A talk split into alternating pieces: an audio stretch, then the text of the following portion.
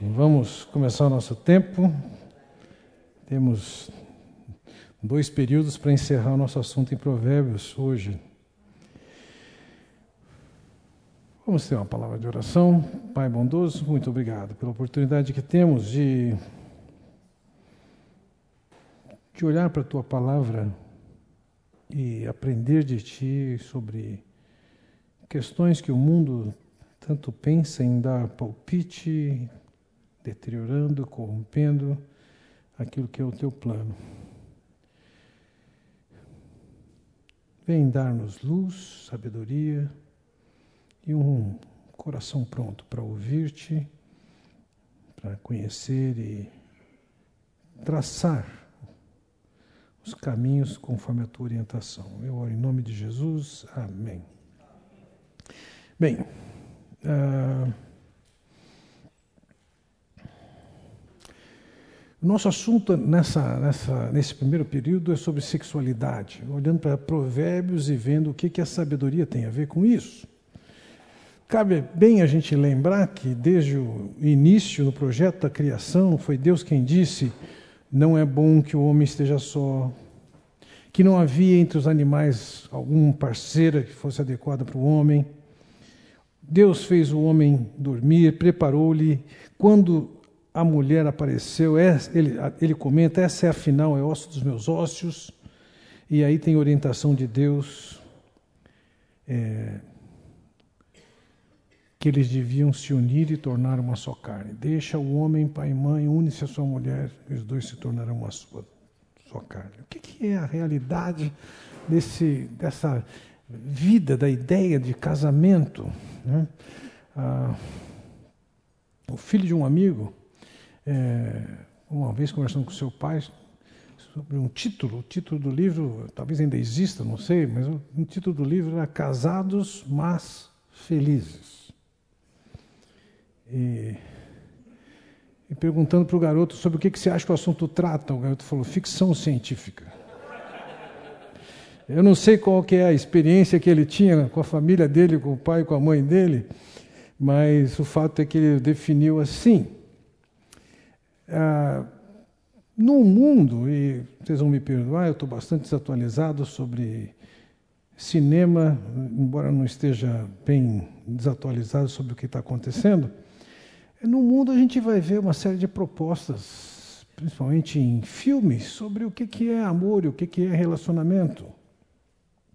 E, infelizmente, de alguma maneira, as pessoas tiram conclusões de que um, esse assunto, casamento, e como eu mencionei antes, nosso assunto de hoje é sexo, sexualidade, aparentemente parece que isso não tem nada a ver com a igreja, não faz parte do projeto de Deus, é alguma coisa carnal e não espiritual. E veja, o que o mundo oferece hoje, e se você é mais ventilado por isso, por literatura ou por cinema, você vai perceber que a maneira como Provérbios descreve o que é que é o padrão dessa visão de sexualidade é, não é muito diferente. Estou me falando nesse momento ao padrão de sexualidade na sociedade humana longe de Deus. Veja, em Provérbios capítulo 6, ele diz assim: não cobices no teu coração a sua formosura, nem te deixes prender com as suas olhadelas. Ele está descrevendo aqui um sexo fora do casamento e, e tem esse, esse jogo aqui de beleza, de olhares, de flerte. Ah, ele focaliza no capítulo 5, versículo 3, um, um outro aspecto que que explora a sensualidade. Ele diz: porque os lábios da mulher adúltera destilam favos de mel e as suas palavras são mais suaves do que o azeite. Pense o seguinte: artigos como mel era, era, era o que existia de doce naqueles dias. Não tem os doces sofisticados que nós temos hoje. E o azeite era nobre ainda é, de certa forma, nos nossos dias, mas ele está descrevendo aqui: existe um, um palavras, uma conversa que é sedutora. Então, veja, existe o flerte, existem as palavras, a sensualidade. É, também no, no, padrão de roupa, no capítulo 7, ele diz: A mulher lhe sai ao encontro com vestes de prostituta e astuta de coração. Aqui ele está explorando o tipo de roupa que cada vez menos a gente consegue distinguir. Mas aqui tem uma roupa que ele chama roupa de prostituta. Ou seja, ela, ela se vestia de uma maneira sedutora para atacar. Isso, isso era típico daqueles dias, é típico hoje.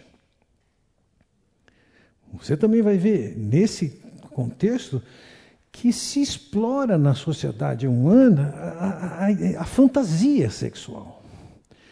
Ela diz à mulher adulta: Por isso saí ao teu encontro, a buscar-te, te achei.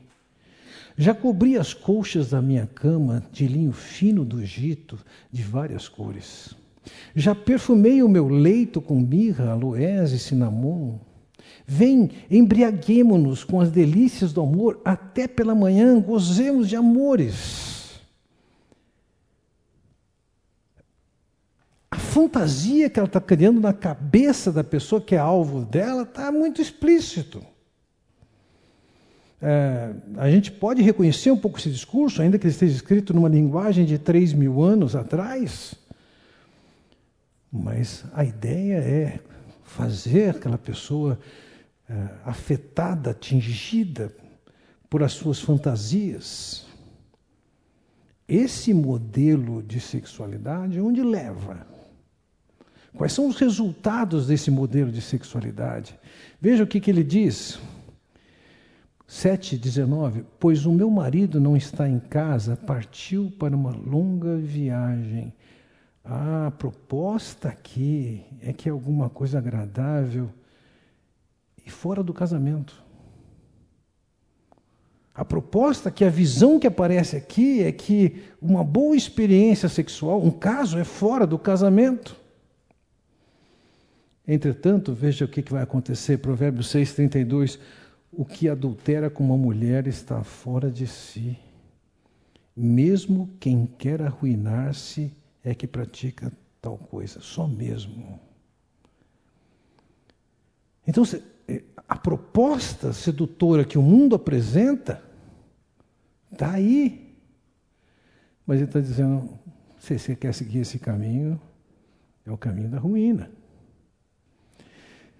No 5,4 ele diz: Pois os lábios da mulher imoral destilam mel, sua voz é mais suave que o azeite, mas no final é amarga como fel, afiada como uma espada de dois gumes. Eu já tive a oportunidade de estar em situações de fim de casamento de alguém. A mágoa, o ressentimento, a hostilidade, a tristeza Eu já tive com pessoas que são responsáveis pela infidelidade dentro do casamento, de sentar na sarjeta para ouvir alguém lamentada que fez com as suas escolhas. Ele está dizendo, no final é amargo. A aventura parece ótima, mas ele está dizendo, no final é amargo. Veja, no 5, 9, 10 ele diz, porque longe dessa mulher, não se fique longe dessa mulher, não se aproxime da porta de sua casa, para que você não entregue aos outros o seu vigor, nem a sua vida a algum homem cruel. Então no 10 ele diz: para que estranhos não se fartem do seu trabalho e outros não se enriqueçam à custa do seu esforço. Ele está dizendo: esse caminho você vai se entregar à sua destruição de uma maneira ou de outra. Vai perder sua honra, vai perder o dinheiro. No versículo 11, então, ele diz: No final da vida você gemerá com sua carne e seu corpo desgastado. Esse modelo, esse modelo leva a isso. O nosso país tem os mais altos índices de aborto em cima desse modelo. Nós temos um alto índice de mães solteiras. É esse modelo. Existe uma maneira melhor de viver a sexualidade do que o mundo está dizendo para nós que tem que ser? Olhando para Provérbios, eu quero traçar com vocês quatro princípios que devem reger a sexualidade.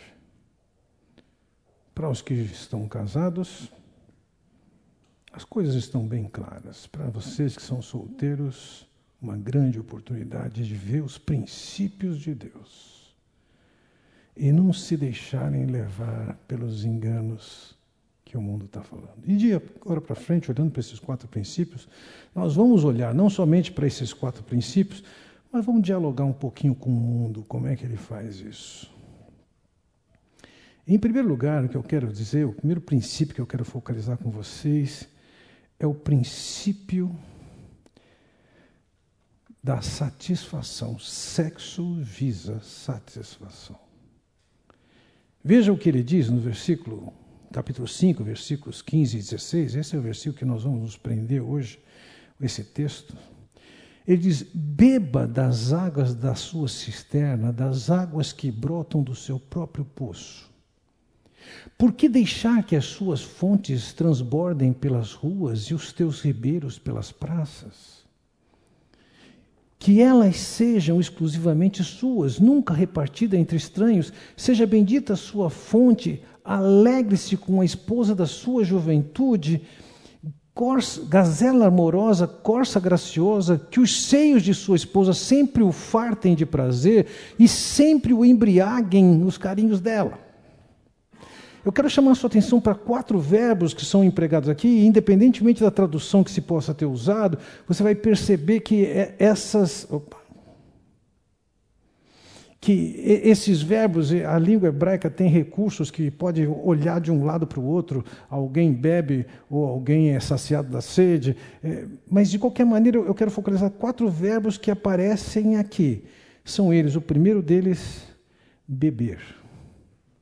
O segundo deles, no versículo 18, ele fala, não, aqui já é o 19, alegrar-se. No versículo 19, ele vai falar fartar-se. E também vai falar embriagar-se.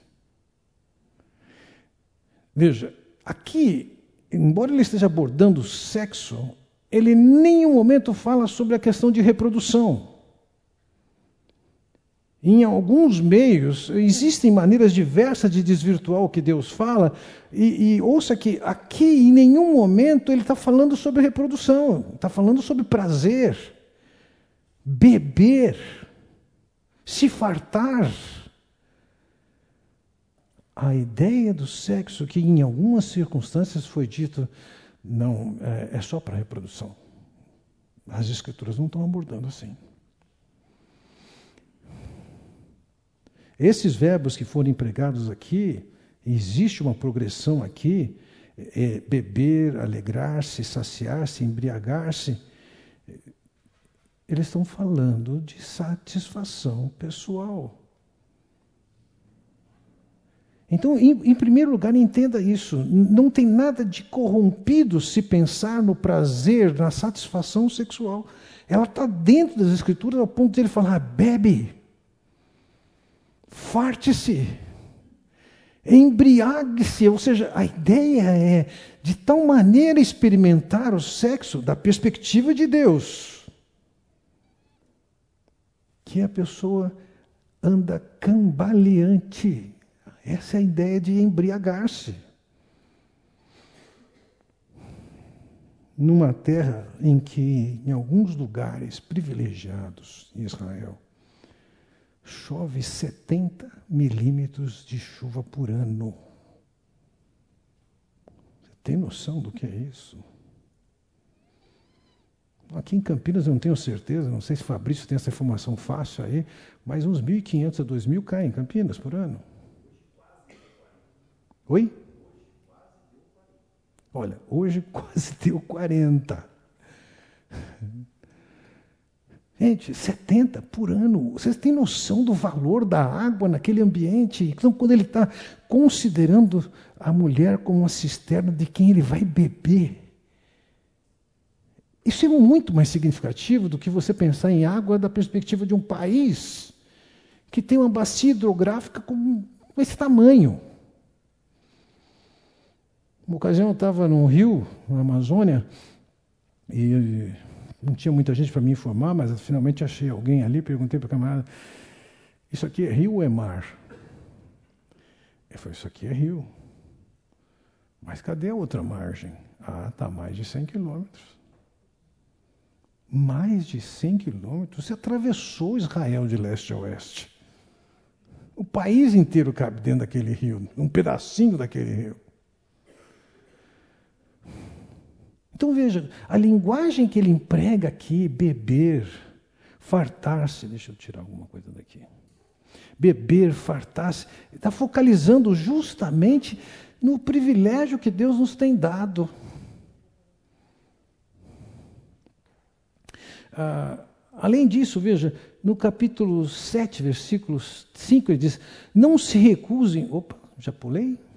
Não. Não se recusem um ao outro, exceto por mútuo consentimento e durante certo tempo, para se dedicarem à oração. Depois unam-se de novo para que Satanás não os tente por não terem domínio próprio. Veja, eu lancei mão aqui de um versículo de, de Paulo para descrever em função do que eu tenho visto. Algum tempo atrás eu recebi uma esposa e o seu marido extremamente constrangido, lógico, por causa da infidelidade dele. Ela tinha descoberto contatos, redes sociais que ele que ele tinha tido caso. E explorando um pouco mais o caso, eu descobri que o casal, o casal, não tinha relacionamento sexual fazia dois anos. Eu perguntei para ela, que, que você esperava que acontecesse? Ela falou, que ele se controlasse. Eu falei assim, e você sabe o que, que Deus fala sobre o assunto? Não se recusem um ao outro, exceto por mútuo consentimento e durante certo tempo, para se dedicarem à oração, depois unam-se de novo para que Satanás não os tente. Veja, se interrompe o relacionamento sexual, por breve tempo, mútuo consentimento, e para orar. Não, nós não estamos falando aqui de enfermidade ou coisa desse tipo. Agora, eu, eu me assusto como em tempos recentes casais estabelecem um padrão de vida de meses sem relacionamento. Tudo bem, aquele caso de dois anos é um extremo, mas de meses tem sido comum E veja o que ele diz: para que Satanás não os tente. Na medida em que você ignora que sexo está dentro do projeto de Deus para satisfazer mutuamente, é um, uma medida profilática para os ataques e estratégias satânicas. Então veja, sexo é para o prazimento, é para ser bebido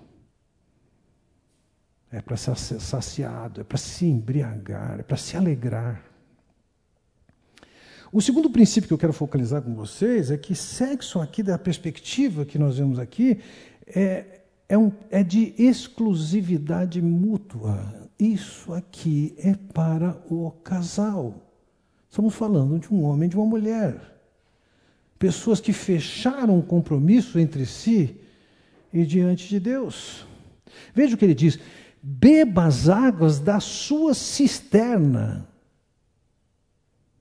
Ele tinha que beber da cisterna dele, das águas que brotam do seu próprio poço. Ah, tempos atrás, assisti um programa, tem coisas assim, né, que Deus deixa a gente ver para ver quanta tolice existe no mundo. Mas o assunto do, do, do programa era urinoterapia era a prática de tomar a própria urina. E, da parte da perspectiva médica, tem gente bastante para falar sobre isso com você. Mas o interessante é que o programa começou baseado nesse versículo: bebe a água da tua própria cisterna. A pessoa baseou isso nesse texto. Veja, a, a, a prática sexual é para você beber da sua própria cisterna, o do seu próprio poço. Isso aqui nem tão pouco está falando de urina, e nem tão pouco está falando de uma vida sexual aberta para qualquer experiência. Veja o versículo 16: Por que deixar que as suas fontes transbordem pelas ruas e os teus ribeiros pelas praças, que elas sejam exclusivamente suas, nunca repartidas com estranhos? O que ele está dizendo é o seguinte: se você não se sacia com a sua esposa e a sua esposa, ela vai derramar suas águas e outros vão se satisfazer dela. Ele vai dizer: não. O princípio é, é você com a sua cisterna a sua cisterna com você. Não está em aberto essa experiência de forma alguma. Deve ser desfrutado, deve ser se saciado, é dentro do casamento.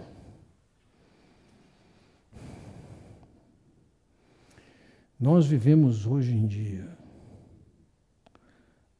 a assustadora epidemia da pornografia. E vocês mais jovens lidam com muito mais oportunidades, e lógico que isso vale para adultos, do que no meu tempo. Hoje você quer divulgar, pesquisar um assunto, você vai encontrar milhares, se não milhões de sites para divertir isso. Em primeiro lugar, isso não é exclusividade. Eu já vi poucos, mas eu sei de muitos casamentos que foram destruídos por práticas de assistir pornografia e se satisfazer. Esse não é o modelo de Deus. Existe um relacionamento de mútua satisfação e não de você ficar no alto sexo, da oportunidade de se excitar com aquilo que é mentira e é falso. E aí você mesmo se satisfazer. Não é isso o modelo de Deus. Isso também é adultério. Foi o Senhor Jesus que falou: se você olha para uma mulher com intenções impuras, isso também é adultério entendamos uma coisa: hoje isso já está mais mapeado pelos estudos científicos de imagens. A área de excitação sexual no nosso cérebro é distinta da área de satisfação. Entre a excitação e a satisfação, existem vias neurais secundárias, lentas, que têm um trânsito devagar. Quando alguém usa da pornografia, é capaz de turbinar a sua excitação. Mas não turbina a satisfação. Agora, é lógico, se você turbina a excitação, o que, que acontece? Isso precisa ser satisfeito rapidamente, o meio é a masturbação. E ao invés de usar das trilhas neurais que são próprias para esse diálogo, essa, esse, esse processo lento, começa a se desenvolver avenidas, estradas, autoestradas neurais para uma satisfação imediata.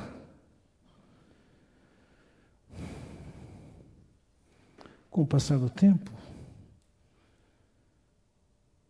aquela pornografia já não excita mais.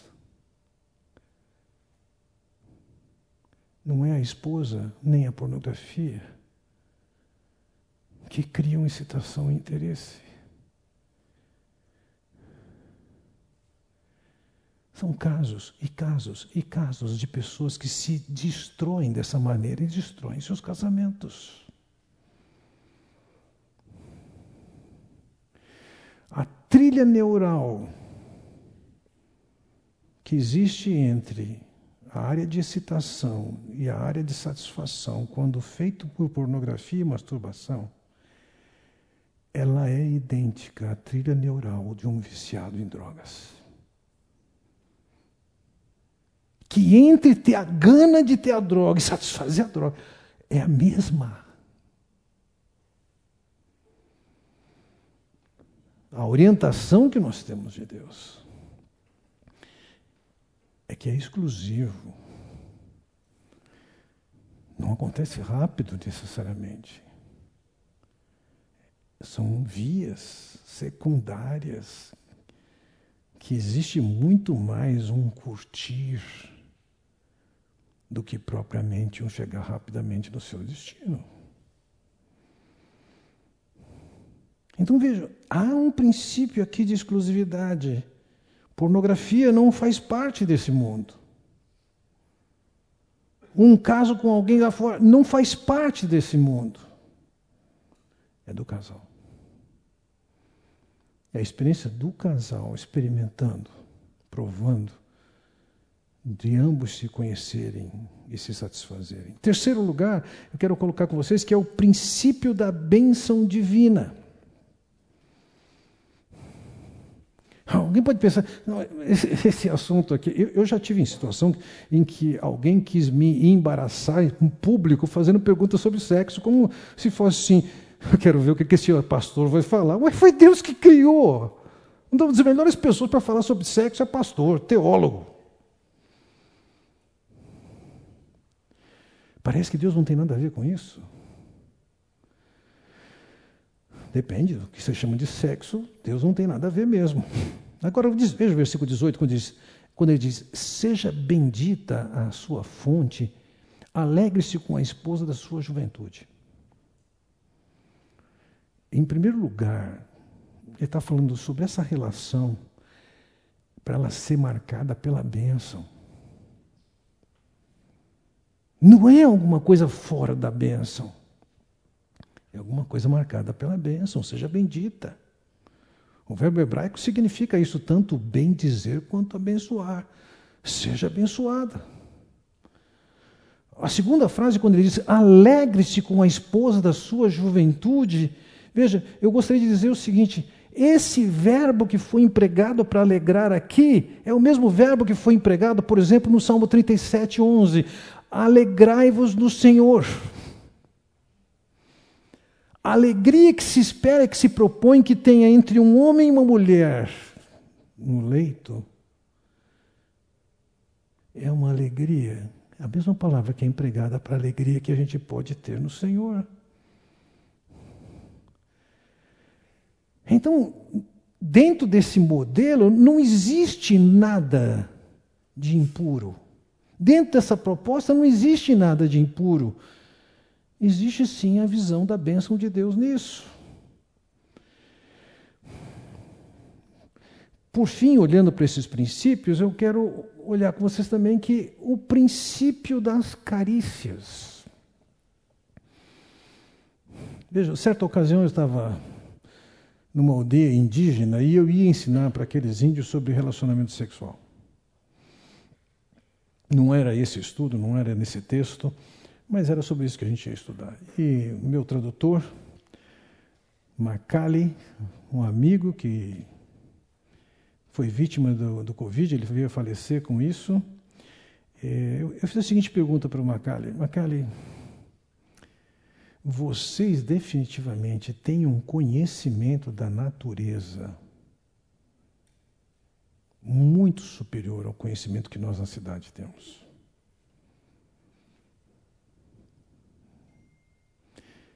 Muita do que a gente aprende, que tem conhecimento no meu universo sobre natureza, a gente aprende lendo. A gente não vive no, na natureza para conhecer isso. Assim, no que tange as percepções, as sensibilidades sexuais de um homem e de uma mulher, vocês são muito melhores do que nós no que tange a natureza, essa sensibilidade. Como é que se dá essa área? Uma vez que vocês são experts em natureza, como é que isso vai reger, como é que se manifesta no relacionamento entre um homem e uma mulher. Todos os homens têm percepções claras de como uma mulher ela é?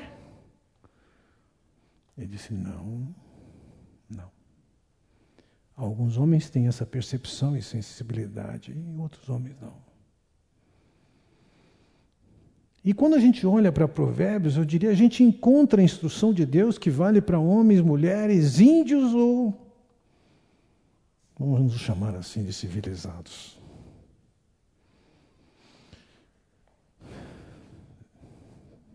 Veja, no versículo 16, ele diz: Seja bendita a sua fonte, alegre-se com a esposa da sua juventude. É, a maneira como em hebraico está escrito aqui não é um alegrar-se pontualmente, um evento. É, é uma coisa de um estilo de vida, de uma prática rotineira, constante, linear. Então, eu estou entendendo quando ele diz aqui: alegre-se com essa esposa ele está falando de um estilo de vida. Vejam, no capítulo 5, versículo 19, ele diz: Gazela amorosa, corça graciosa, que os seios de sua esposa sempre o fartem. Sabe o que significa sempre em hebraico? Sempre. Está bem traduzido.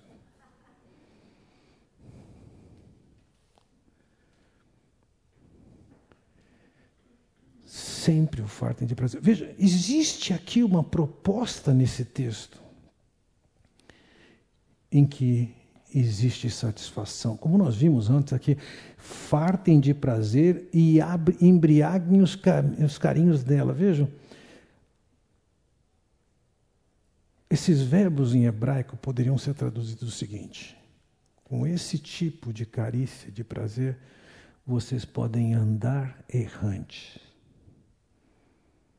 Segundo, rolam. Terceiro, andam cegos. Quarto, des... desculpa, cambaleiam. Quinto, desviam-se. Sexto, são vencidos. Eu estou pegando seis traduções desses verbos em outras passagens dentro do livro de Provérbios.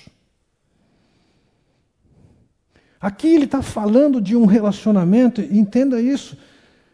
Não existe aqui uma expectativa de um homem que a sua mulher cumpra como uma obrigação e o satisfaça, e ponto. Existe aqui, na verdade, um jogo de prazer, de embriagar-se, de acariciar.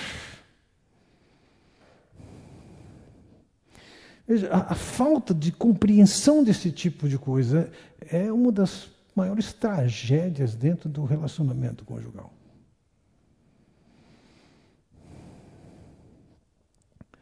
Um teólogo, que eu suponho já está falecido, chamado Hans Burke, ele defendia o seguinte, que ao se casarem aquele homem aquela mulher deveriam separar um tempo em que ele pudesse acariciá-la de tal forma que ele, ela pudesse expressar para ele o que, que significava cada uma daquelas coisas ele pudesse aprender a perspectiva feminina. E vice-versa. As diferenças que existem entre nós, homens e mulheres, são enormes, além de diferenças de personalidade. Então, a, a, a, o que Hans Burke defendia era que se tivesse oportunidade de se explorar, de se acariciar e de se saber o que, que significa, o que, que incomoda, o que, que é agradável. E dessa maneira, esse relacionamento seja estimulado embriaga-te, sacia-te com as suas carícias. a perspectiva aqui não é de uma relação que visa rapidamente uma satisfação, mas que com tempo, com carinho, ambos estejam mutuamente se excitando e se satisfazendo. Esse é o modelo de Deus.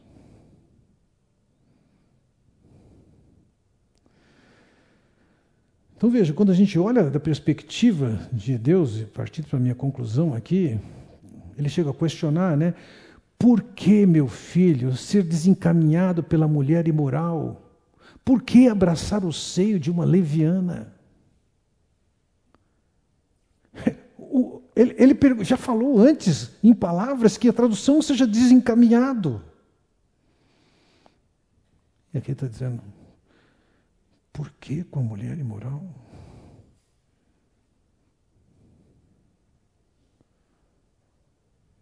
É com a sua esposa, é com seu marido.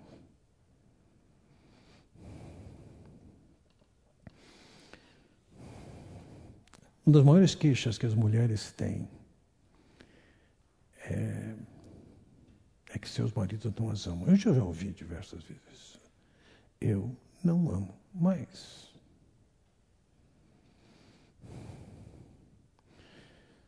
Nós temos uma substância no nosso organismo, Ricardo, é, é hormônio ocitocina. O que, que é ocitocina? Hein? É um hormônio. Ocitocina é considerado, chamado por alguns como hormônio do amor. As mulheres têm uma produção regular de ocitocina. Particularmente, elas têm uma produção especial de ocitocina quando, são amamentam, quando amamentam. Alguns dizem, isso justifica o vínculo que tem entre a mulher e seu filho. E o homem? O homem tem uma produção elevada de ocitocina no orgasmo.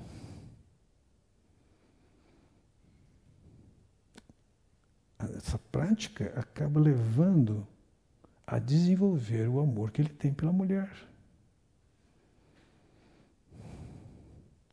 Aqui está perguntando, por que, que você vai fazer isso com outra?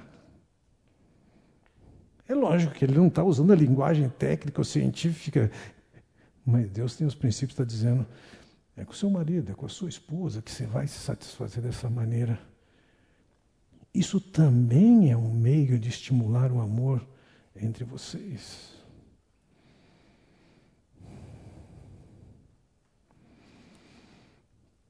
Sim, existe aqui um desafio de que cada um de nós, dentro do ambiente do casamento, com a sua própria esposa, com seu próprio marido,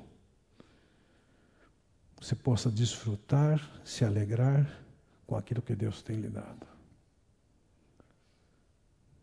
A ponto de você poder dizer: que belo que é o plano de Deus. Como é que Deus teve essa ideia, hein? Que criatividade.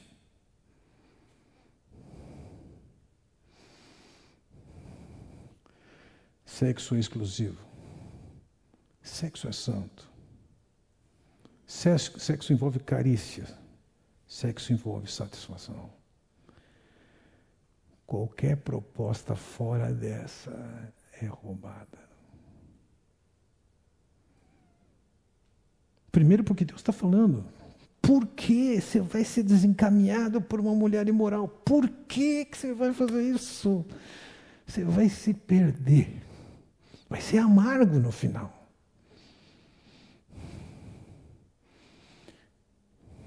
Meus caros, Alguns de vocês lidam com suas questões profissionais, lidam com problemas que eu nem imagino. No exercício da função pastoral, eu tenho encontrado pessoas quebradas, em culpa, insatisfeitas, lamentando o que fizeram, o que escolheram. Enquanto eu encontro pessoas que estão vivendo isso de acordo com o princípio de Deus, estão felizes da vida. Com toda a liberação sexual alcançada nas últimas décadas.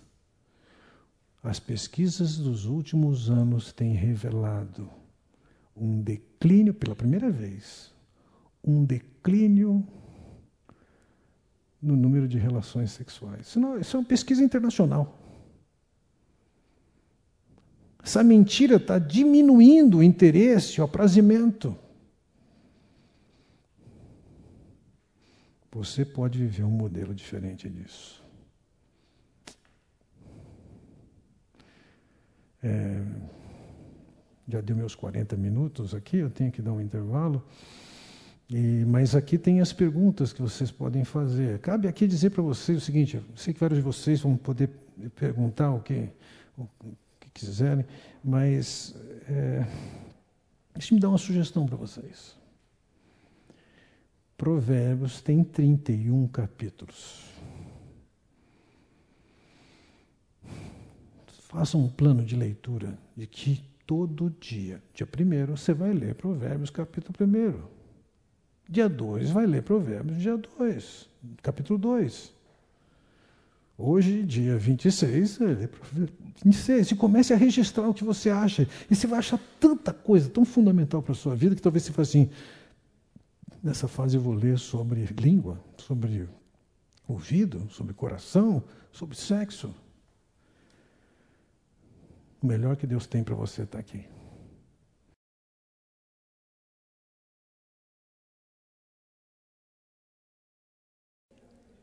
A última consideração que eu quero fazer com vocês é o que Provérbios fala sobre pé, que está muito associado ao caminho. Então, Veja lá, Provérbios capítulo 25, versículo 19, diz o seguinte: Como dente quebrado e pé sem firmeza, assim a confiança no desleal no tempo da angústia. Alguém desleal inspira o mesmo tipo de confiança que um pé sem firmeza.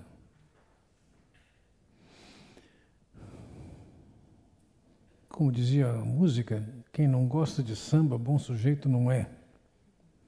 Não é bom da cabeça ou é doente do pé.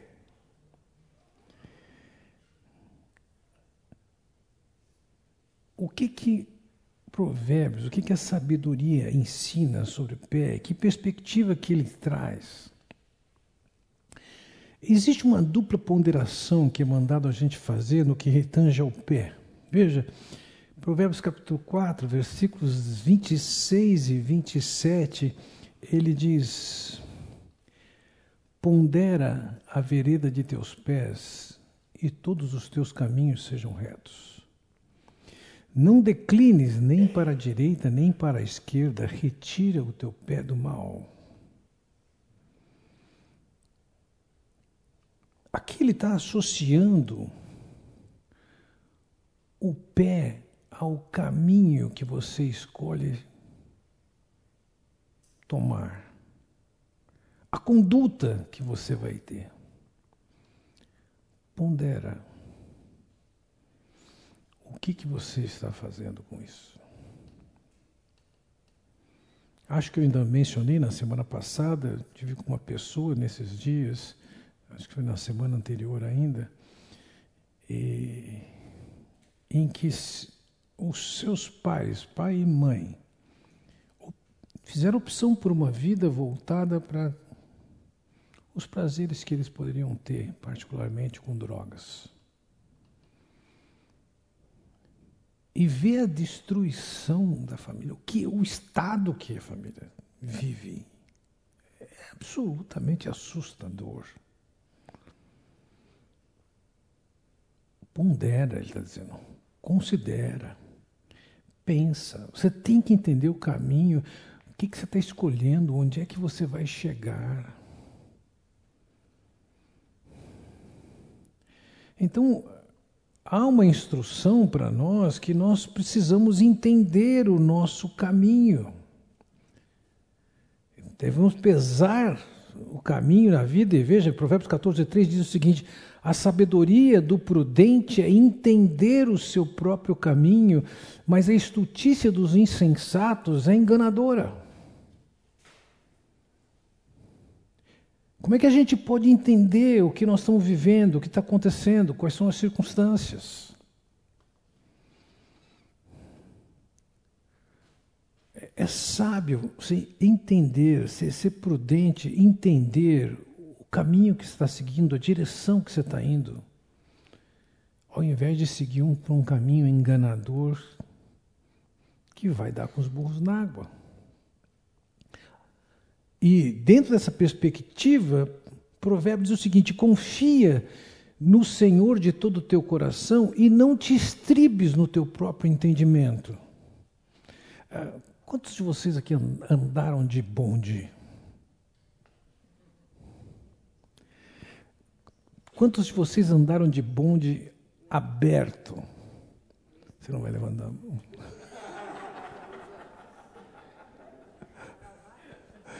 É difícil assumir isso.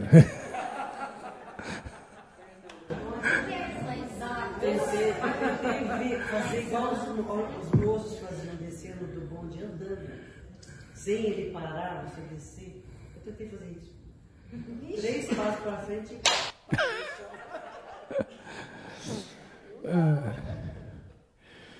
Você podia entrar num bonde aberto e sentar no banco dele. E você podia ficar onde?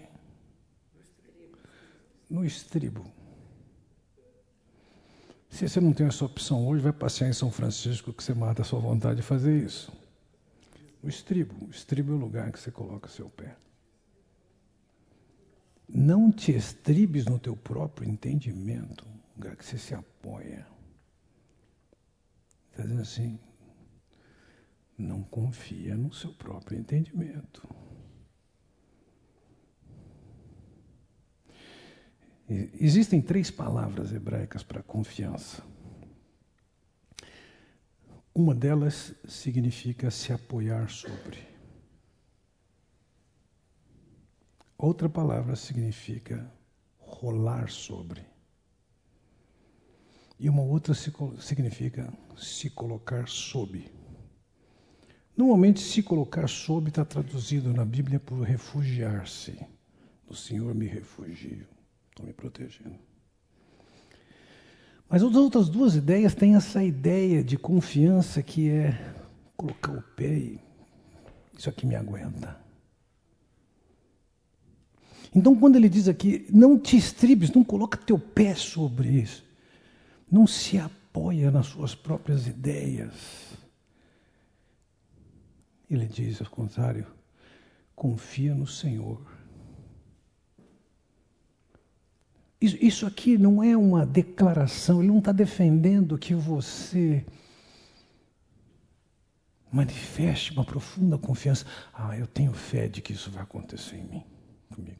Eu confio que vai acontecer isso. Eu confio que não vai acontecer nada de mal. Eu confio que vai dar tudo certo. Não é disso que ele está falando.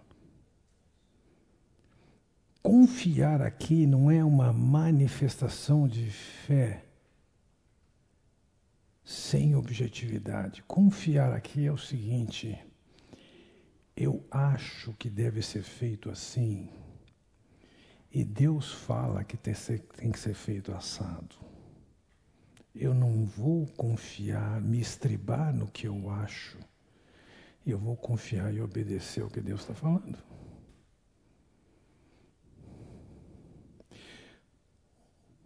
Em que, que seus pés estão apoiados? Veja, onde você firme coloca sua confiança, isso vai ter implicações.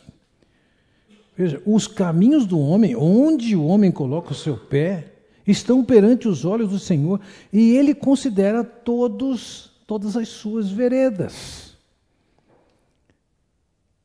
Deus sabe as escolhas que você está fazendo. Ele sabe. Não, imagine que você está escondendo de Deus. Ele sabe. E o caminho que você escolhe está diante dele.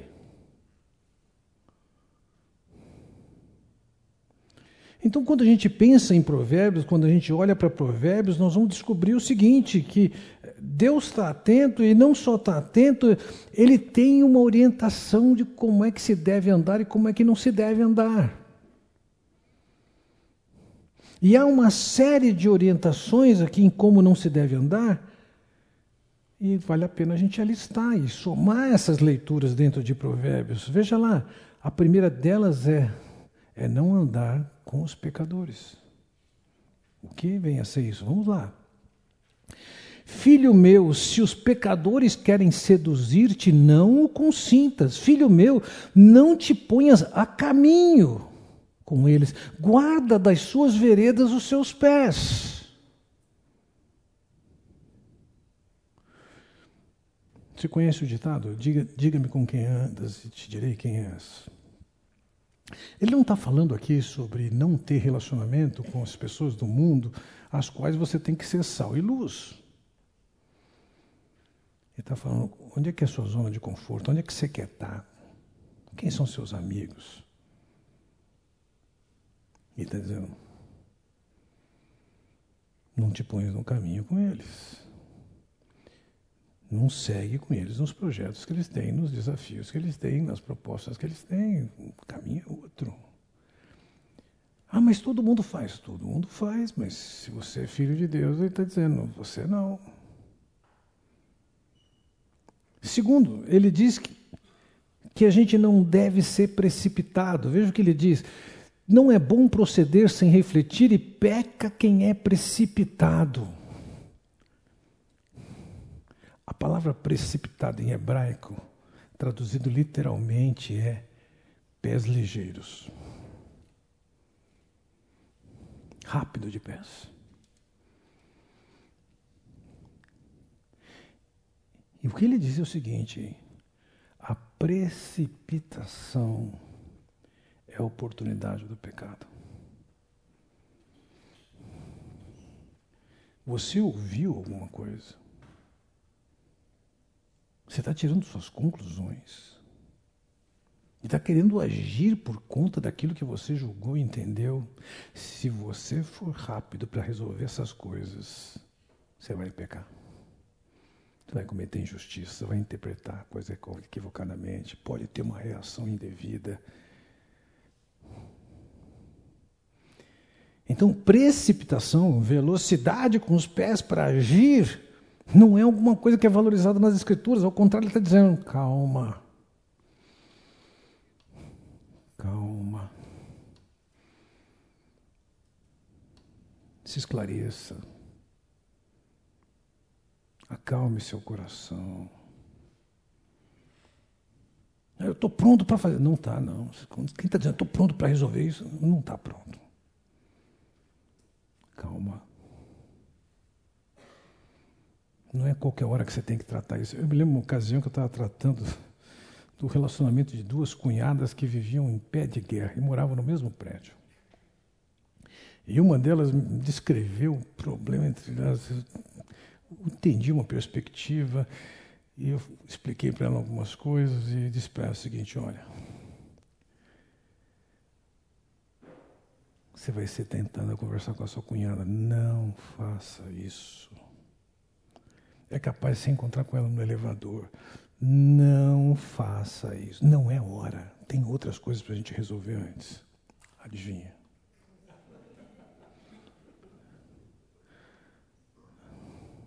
Entrou na garagem, a cunhada entrou no, no térreo. Ah, é Deus que está mandando. Ah. Tragédia. Calma.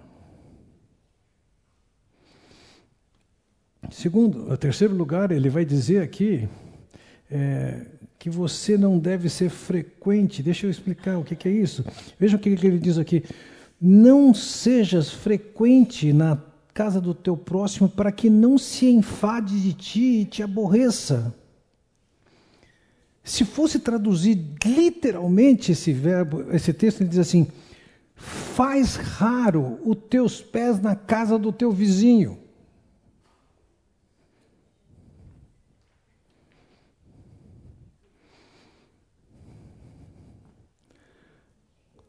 Desculpa. Vai ter uma hora que você vai encher o saco dele. Eu já vi amizades desse tipo. As pessoas não se largam. Ai, meu Deus. Esse povo tem que ler a Bíblia. Não vai dar certo. Não vai dar certo. É uma questão de tempo. Pondera, seja razoável. Faz raro os seus pés na casa do próximo. Ele não está dizendo para você não estar tá na casa do próximo. Faz raro. Porque se você não fizer isso, o que, que é? Ele vai se enfadar de ti, vai se aborrecer. E quando se enfadar e se aborrecer, opa! Não vai chegar somente no, no pé raro na casa do outro. Vai ter ressentimento, rusgas. Coisas bem práticas que ele fala sobre pé aqui. Por outro lado, ele dá orientações sobre como é que se deve andar. E quando ele vai descrever como se deve andar, em primeiro lugar, ele diz que você deve andar como um santo. Olha, capítulo 2, versículo 8, ele diz: guarda as veredas do juízo e conserva o caminho dos seus santos.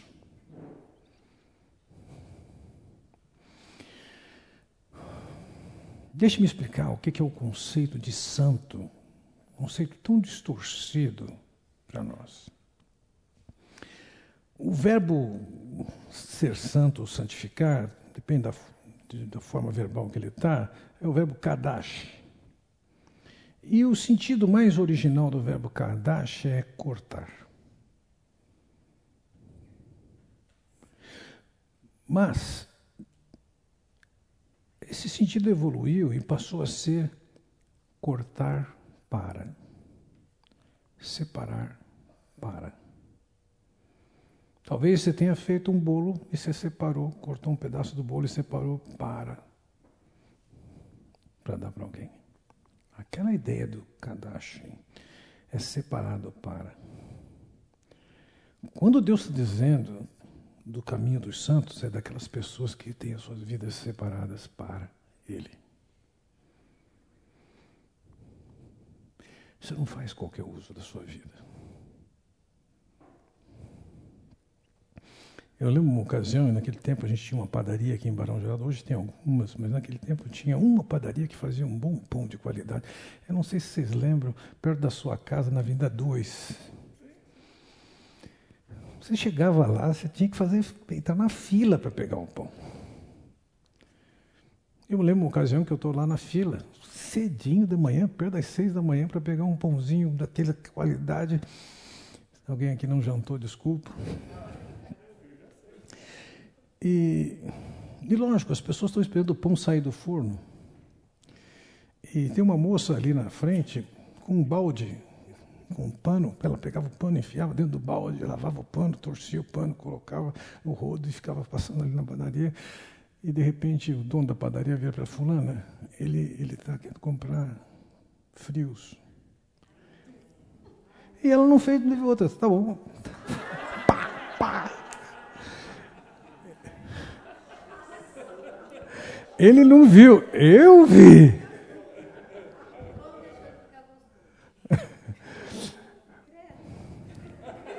Qual era o problema? Aquelas mãos não estavam separadas para aquilo.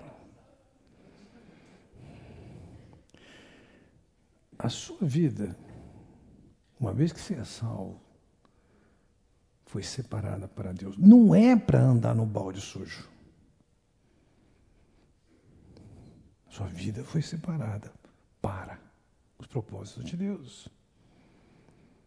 É interessante quando Paulo escreve aos Coríntios, ele diz o seguinte: a igreja de Deus que está em Corinto, aos santificados em Cristo Jesus, chamados para ser santos. Eu quero ver essas duas colocações. Ele diz que quando a gente se converte, é que a gente foi santificado em Cristo Jesus, nós fomos separados para Deus. E aí dizem, assim, chamados para ser santos significa, eu que fui separada, agora eu estou dizendo, está aqui. Eu vou viver para isso. Eu vou viver separado para Ele. Minha vida não vai ser para qualquer coisa. meus pés eu não vou aplicar em qualquer coisa. Não, eu vou querer usar meus pés do jeito que ele quer, porque é para ele.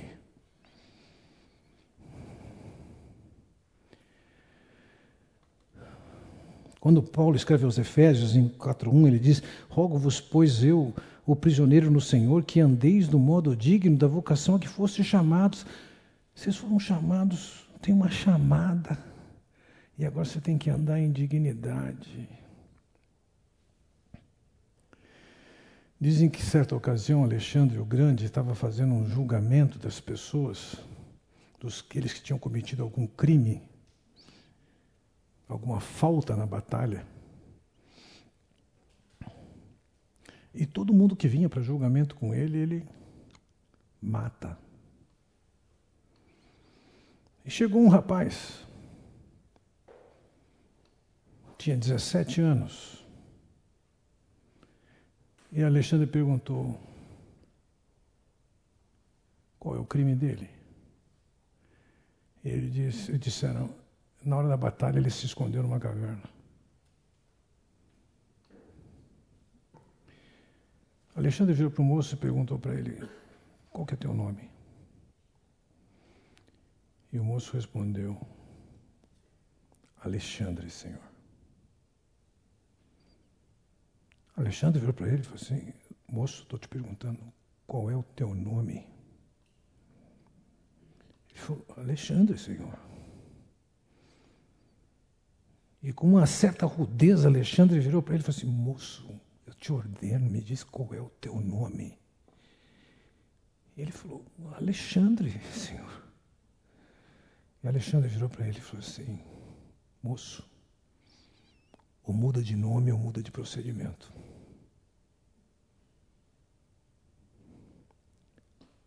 Quando ele está dizendo, você foi santificado e agora você foi chamado de agora você tem que ter acordo com esse procedimento.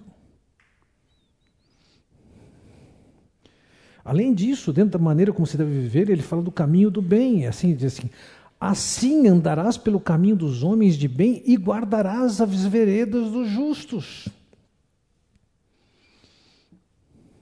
Você vai ter que viver de acordo com as veredas dos justos, os caminhos dos justos, os princípios dos justos. Essa é a maneira. E isso implica também, letra C, é caminhar reto. Veja o que ele diz no 26 e 27. Pondera a vereda de teus pés e todos os teus caminhos sejam retos. Não declines nem para a direita nem para a esquerda retira o teu pé do mal.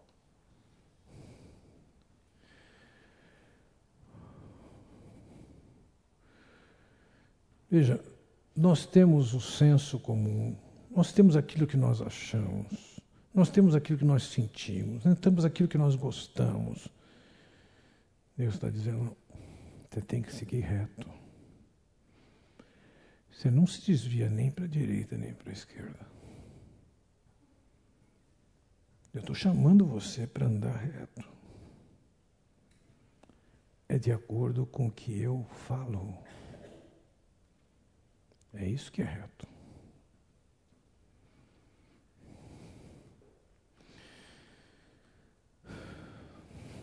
Concluindo essa mensagem sobre os pés, veja que. E aqui tem.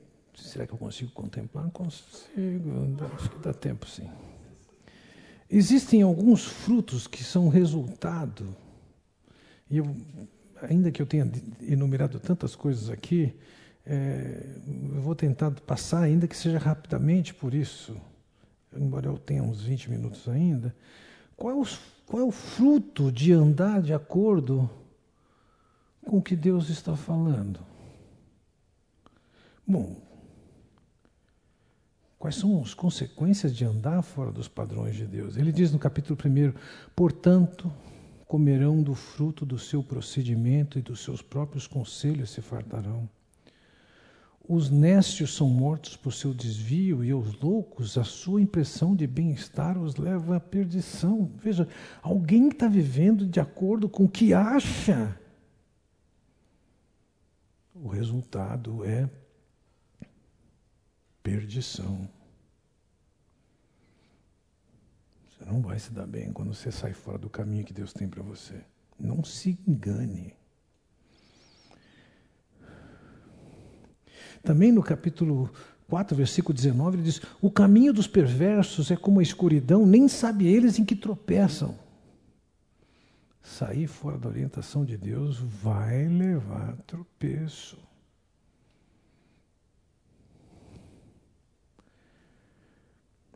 Além disso, veja, o caminho do perverso é abominação ao Senhor. Deus tem nojo disso, tem repulsa disso. A maneira como você está conduzindo os seus pés, seu caminho, fora da orientação, daquilo que é determinado por Deus, tem tropeço pela frente, tem destruição pela frente, tem abominação ao Senhor. Mas, por outro lado, o Provérbios diz muito mais sobre quais são as consequências se você seguir o que Deus está falando. E entenda isso: o que Deus está falando significa seguir o manual. Eu lembro de um conhecido meu que dirigiu uma organização e eles precisaram ir comprar um trator de cortar grama. Você sabe como é que é. Turma é muito sábia, muito esperta. Tiraram o trator, colocaram o trator, puseram o trator para funcionar, todo mundo admirado com a, com a eficiência do trator. Em poucos minutos o trator parou, não conseguiam fazer ligar. Foram ver o manual, o manual dizia o seguinte: cuidado. O trator, por questões de segurança, é transportado sem óleo no cárter. Antes de ligar, coloque óleo no cárter. Já era.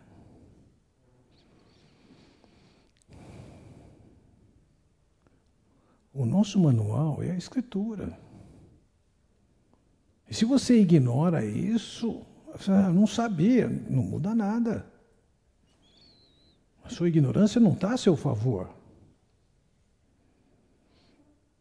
Agora, quando você está andando dentro da vontade de Deus, veja lá, capítulo 3, versículo 17 diz o seguinte: Os seus caminhos são caminhos deliciosos e todas as suas veredas paz. Opa, andar dentro do caminho do Senhor significa delícia e paz.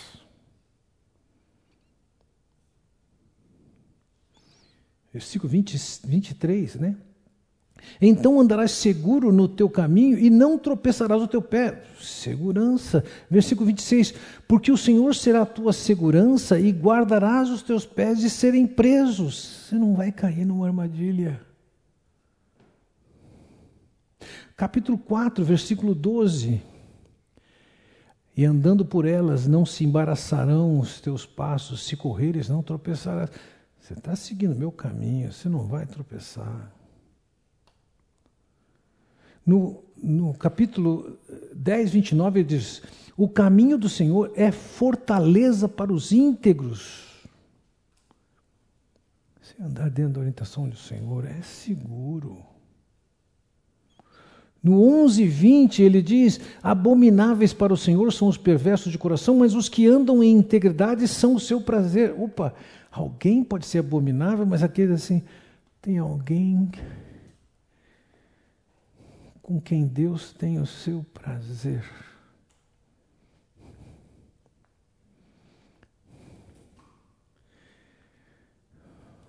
Alguns de vocês mais de perto ou mais de longe perceberam o que, que tem acontecido na minha vida no último ano e meio. Efetivamente, quem já ficou viúvo sabe que isso é devastador. Ao longo daquele tempo, eu me aprendi um versículo que é o Salmo 50, 23. Quem me oferece sacrifícios de louvor, esse me honra. E que acerta o seu caminho, a esse eu salvo. Se nas horas críticas, nas duras experiências, ao invés de murmurar e reclamar, a gente agradece e louva, Deus está dizendo isso é uma honra. Você está me honrando desse jeito. E a partir do momento que você me honra, eu vou te salvar. E salva aqui não, significa perdoar os pecados, tirar você do inferno, levar para o céu. Está dizendo, eu vou tirar você do buraco que você está.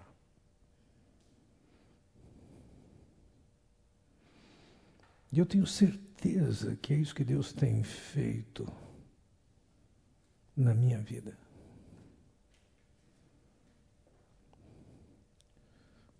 Vocês vão ficar assustados inicialmente com o que eu vou falar, mas a frase inteira vai fazer sentido. Um tempo atrás eu virei para a Carmen e falei assim: Carmen, você não é tão inteligente. Nem eu sou.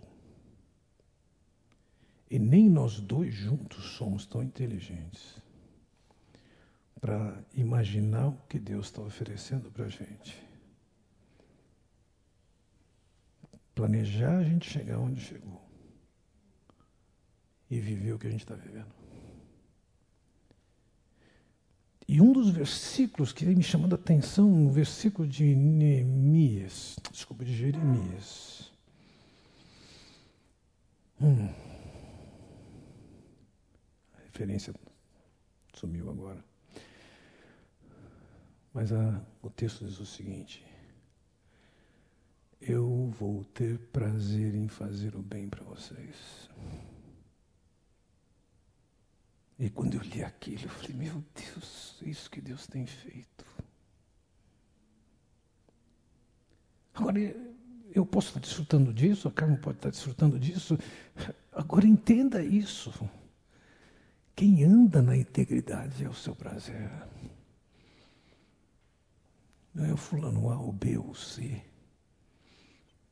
Você se inscreve para desfrutar de ser prazer e ser alvo da bondade abundante de Deus. Veja, no 12, 28 ele diz: Na vereda da justiça está a vida, e no caminho da sua carreira não há morte. Não significa que não tem morte física, mas significa aqui ou lá você vai se dar muito bem. 15, 9 diz: O caminho do perverso é abominação ao Senhor, mas este ama o que segue a justiça. Deus ama.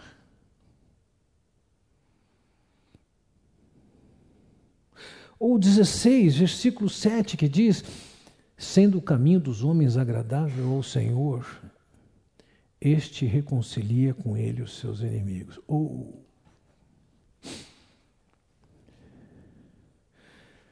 Você eleva a vida da perspectiva que Deus quer e Ele se agrada disso. Até as adversidades que ele, você tem pela frente, Deus vai aplainando e resolvendo.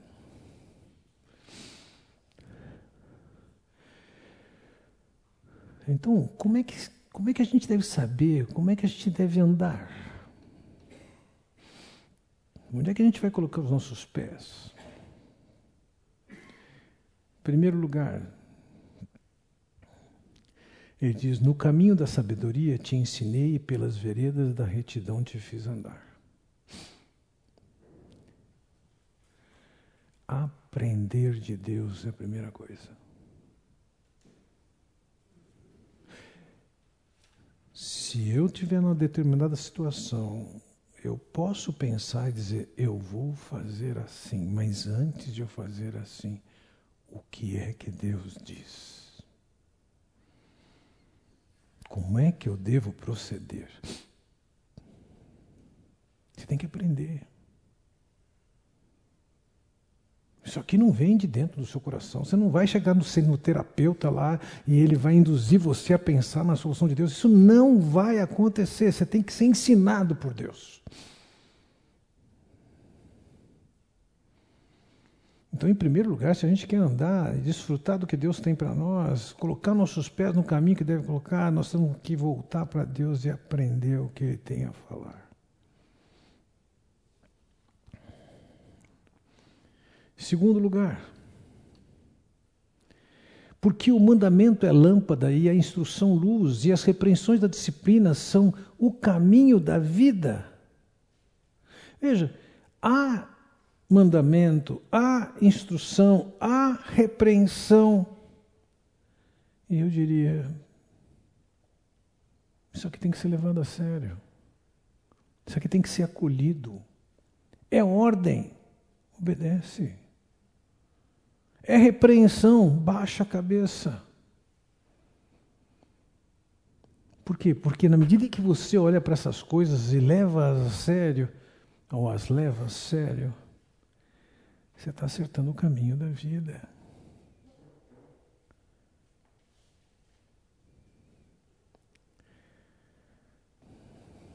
14,8 diz: A sabedoria do prudente é entender o seu próprio caminho, mas a estutícia dos insensatos é enganador.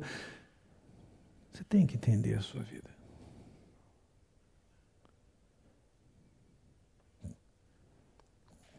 Que é que Deus está fazendo? O que é que Deus quer fazer? Que caminho que você está andando? Por que, que você está andando por esse caminho?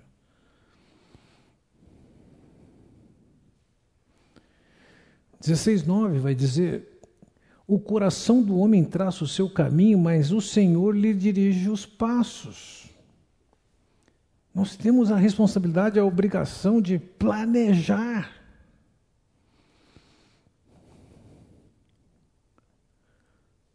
A gente traça o caminho. De acordo com a orientação que a gente está ouvindo. mas o Senhor vai dirigir os passos. Eu já tive oportunidade de aconselhar algumas centenas de casais. Já tive oportunidade de dar instrução a pessoas como se casarem aos montes.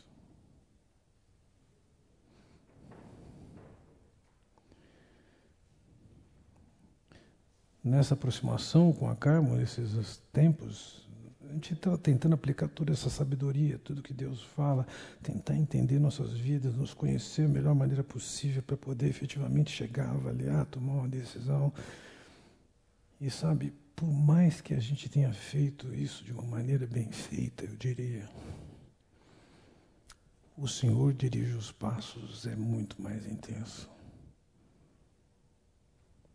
Tinha coisas que ficavam visíveis. Isso aqui não foi o que a gente planejou veio uma soprada de, do alto que a gente não tinha controle nem planejamento. Mas você antes tem que ouvir, tem que acatar, tem que abraçar essas verdades, tem que planejar de acordo com o que Deus orienta. Deixa Deus fazer o resto. Por fim, Provérbios 4,18 diz: o justo, o justo é como a luz da aurora, que vai brilhando mais e mais até ser dia perfeito. Essa caminhada com Deus significa ser aperfeiçoado, ser aperfeiçoado, ser aperfeiçoado, crescendo em todo o tempo. É assim, é um processo.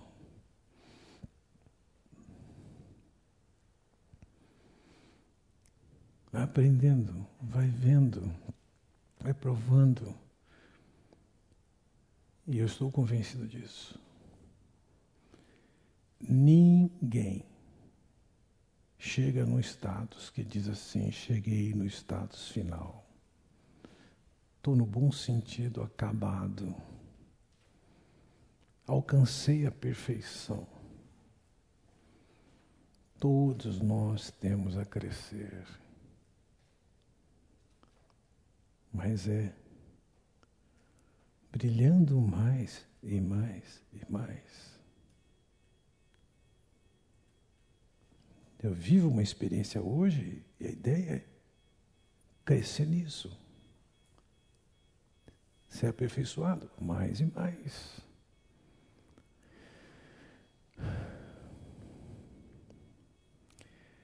Meus irmãos, foi um prazer ter, estar com vocês essas seis semanas e aqui tem as perguntas que vocês podem tratar desse, dessa parte do pé.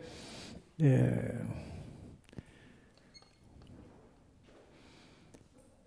Se você pegar com afinco esses estudos de provérbios, tanto nas perguntas, tanto com a revisão desse material que já está na internet disponível, cada aula que foi dada, e começar a dirigir sua vida e seus passos por essa instrução, hum, você vai perceber uma mudança brutal na sua vida. Meu horário aqui são 21 horas e 6 minutos.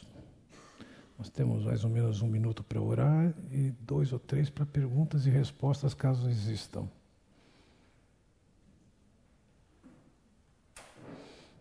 Dentro do assunto. Provérbios, anatomia da sabedoria.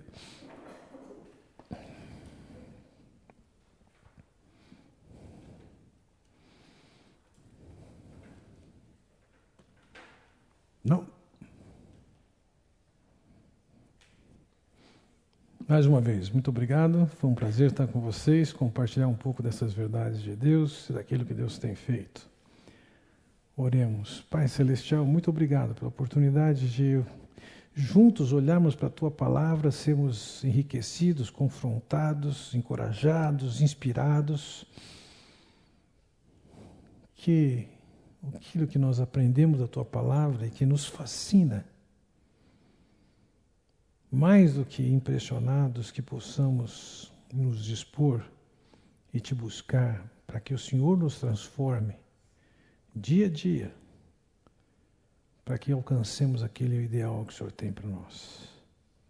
Ser com cada um no retorno à sua casa, que Todos esses princípios que vimos, mais especialmente hoje, no que tange sexualidade, no que tange a caminhar, que nós possamos não ignorar, mas buscar, colocar em prática aquilo que o Senhor nos tem ensinado. Para a nossa alegria, para nosso gozo, para nosso prazer, para nosso bem-estar, para nossa segurança. Eu oro no nome de Jesus. Amém. Deus os abençoe.